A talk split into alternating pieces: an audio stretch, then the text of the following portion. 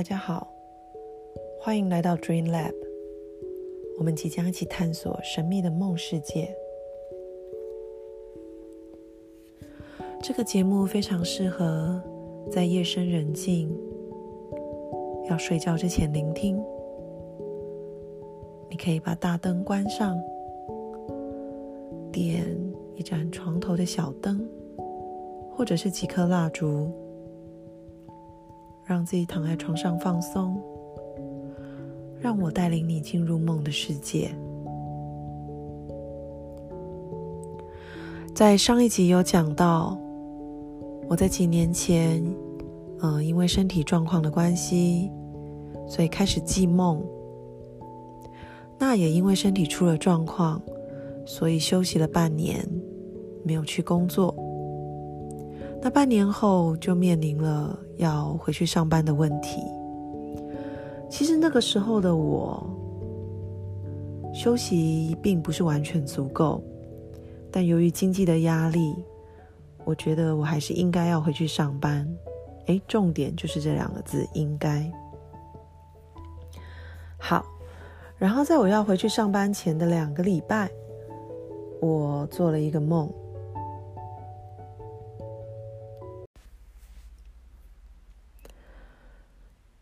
这个梦有点长，让我慢慢的跟你们说。一开始，我梦到我跟几个高富帅的男生朋友玩的很开心，然后我跟其中一个谈恋爱，他很爱我、疼我、保护我，但是跟他出门，我都要偷偷摸摸的戴口罩、帽子，成为一个没有脸的人。因为他的粉丝爱他，所以如果他们发现他跟我在一起，他们就会伤害我。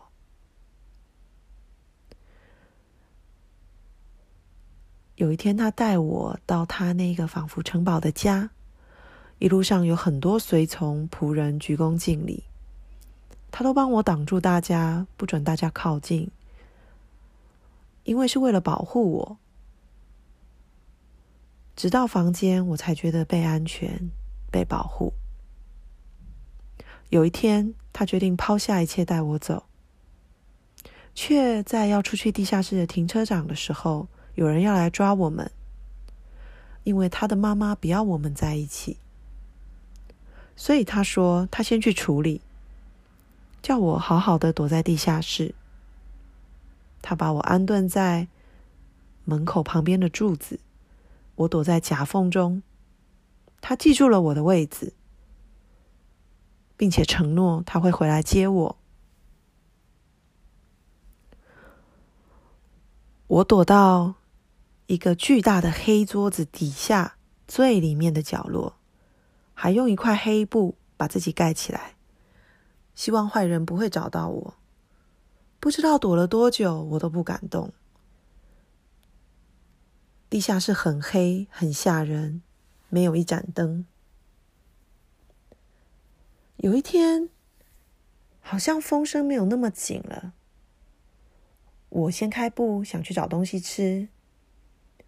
往前走以后，发现原来前面是一条商店街，在那边还遇到了我男朋友的朋友。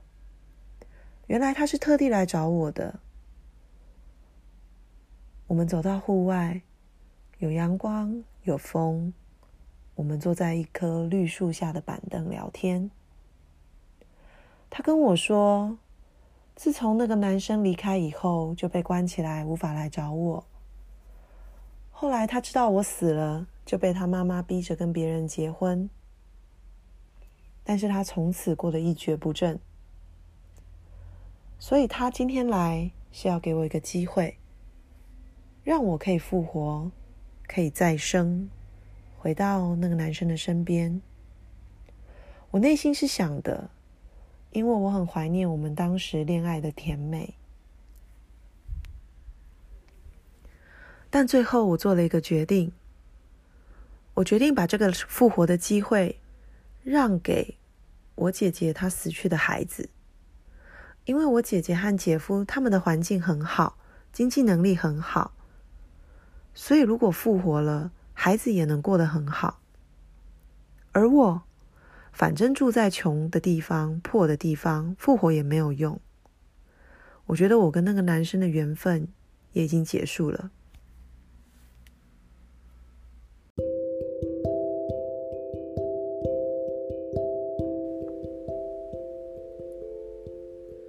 哇，很沉重的梦，对吗？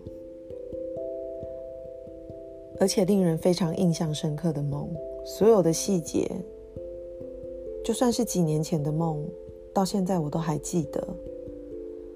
因为醒来以后，我感到很悲伤，心里仿佛有一个黑洞要被吸进去、沉进去，想哭却又哭不出来，好像这个悲伤它太巨大、太沉重了。突然揭开面纱，然后其实我的情绪还没准备好要被释放。那我。跟一个很信任的老师谈了一下有关这个梦，在我们还没开始解梦之前，他就直接说了：“你不觉得这个梦很像你现在的状态吗？”我超震惊，但是也是马上就掉泪了。嗯，我们在接下来会谈一些有关解梦的事情。但是你会发现，我们这里讲的解梦，并不像可能大部分人印象中的周公解梦，呃，遇到蛇就是怎么样会发财，还是什么牙齿掉了就是亲人会死掉，并不是这样子的。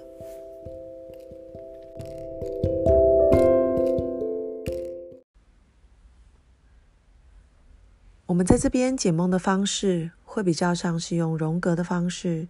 或是完形的方式，呃，在这样学派里面，他们的思想是说，所有出现在梦里面的，不管是人或是物体，或是所有的东西，其实都是我们的一部分。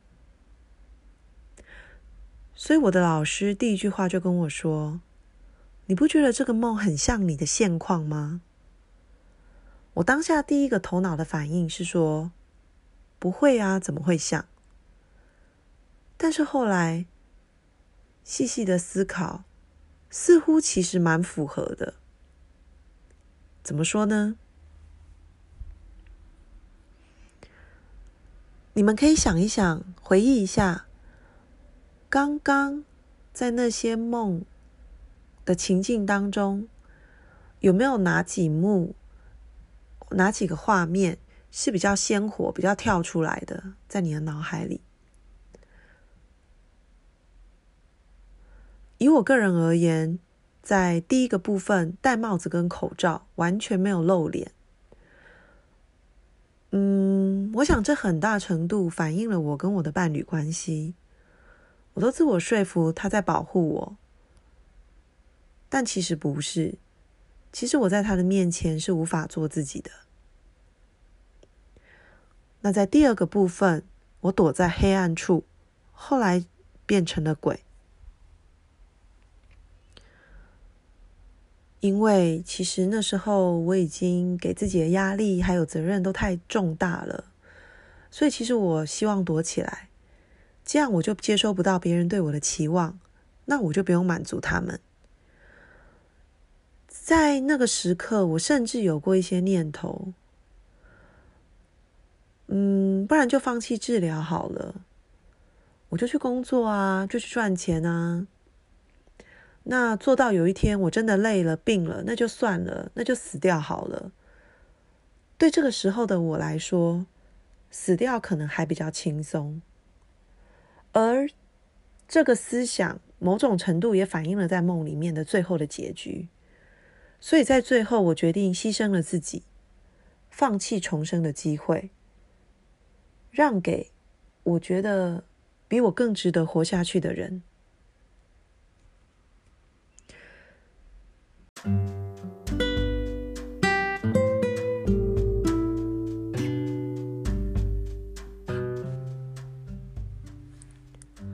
哇，是不是听起来很悲伤、很沉重？哦，我现在回想起来，那些感受、那些情绪还是很深刻。但是我的老师跟我说，其实有一小部分的我，还是不想放弃，还是怀抱着一些些的想要活下来的希望，所以我才会找他谈啊，我才会把这个梦说出来，希望得到一个答案。所以在梦里面，尤其是有关生死的梦，就是你在梦里面梦到你死了，或是有人死了，嗯，或是重生，这些梦可能对于那个时候的我们来讲，都是有一个非常重要的寓意，想要带给我们。那这个就要看你能不能去注意到它。所以，通常有的时候，为什么人会做噩梦？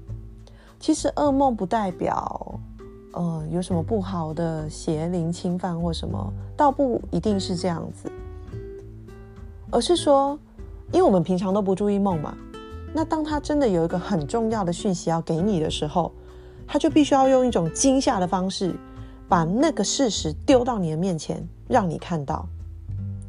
否则，你看我们每天这样睡，可能你记得的梦也没几个，对吗？所以很重要的梦，他会用非常华丽的出场，可能是非常愉悦，可能是非常开心，也可能非常恐怖跟惊吓。所以那就是梦想让你注意到它的方式。所以一旦有了这些梦，请你一定要记下来，放在心里，好好的思考。或许在当下你还是不知道它的意思，但是你要相信你自己，还有潜意识的你，都有在吸收跟感受的这一切。就算你的大脑不懂，但是你的心里其实有在消化。而且当梦觉得它被看到的时候，其实它就会有所转换。这是很神奇的，你们可以自己体会看看。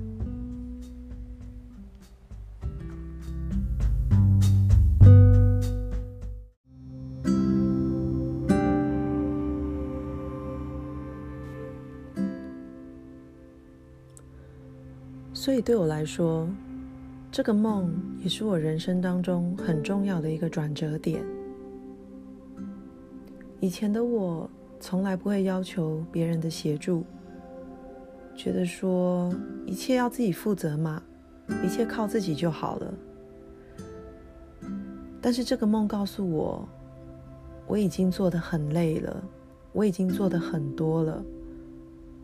我如果再这样继续做下去，我就会变成全然的自我牺牲，然后那个牺牲会让我痛苦到不想活下去，甚至没有求生的欲望。也因为这个梦这么明确的演示出，就是演绎，如果我继续这样子下去，我会得到这样的结果。那还是有一部分的我不想就这样死掉，我想要好好的活下去。于是我开始尝试请求协助，请求我的伴侣，请求我的伙伴，工作上的伙伴协助。那也很谢谢他们，的确给了我当初需要的支持。所以从那个时候开始，我就走上了一连串跟梦的缘分，还有去探讨、去思考自己人生的意义到底是什么。我想要过一个跟上半场完全不一样的人生。例如，这个 podcast 就是我现在做的尝试之一。所以，要不是有这些梦，我可能根本不会有那个勇气来做这样的转变。这就是为什么我很谢谢梦，我也很喜欢梦的原因，并且也一直在持续的跟他沟通。然后希望梦可以引领我走到更对的方向。今天谢谢你们的收听，今晚就先到这里喽。之后还会有更多关于梦的故事，还有我对梦的体会，会在这里跟大家一起分享。今晚就先到这里，晚安，祝你有个好梦。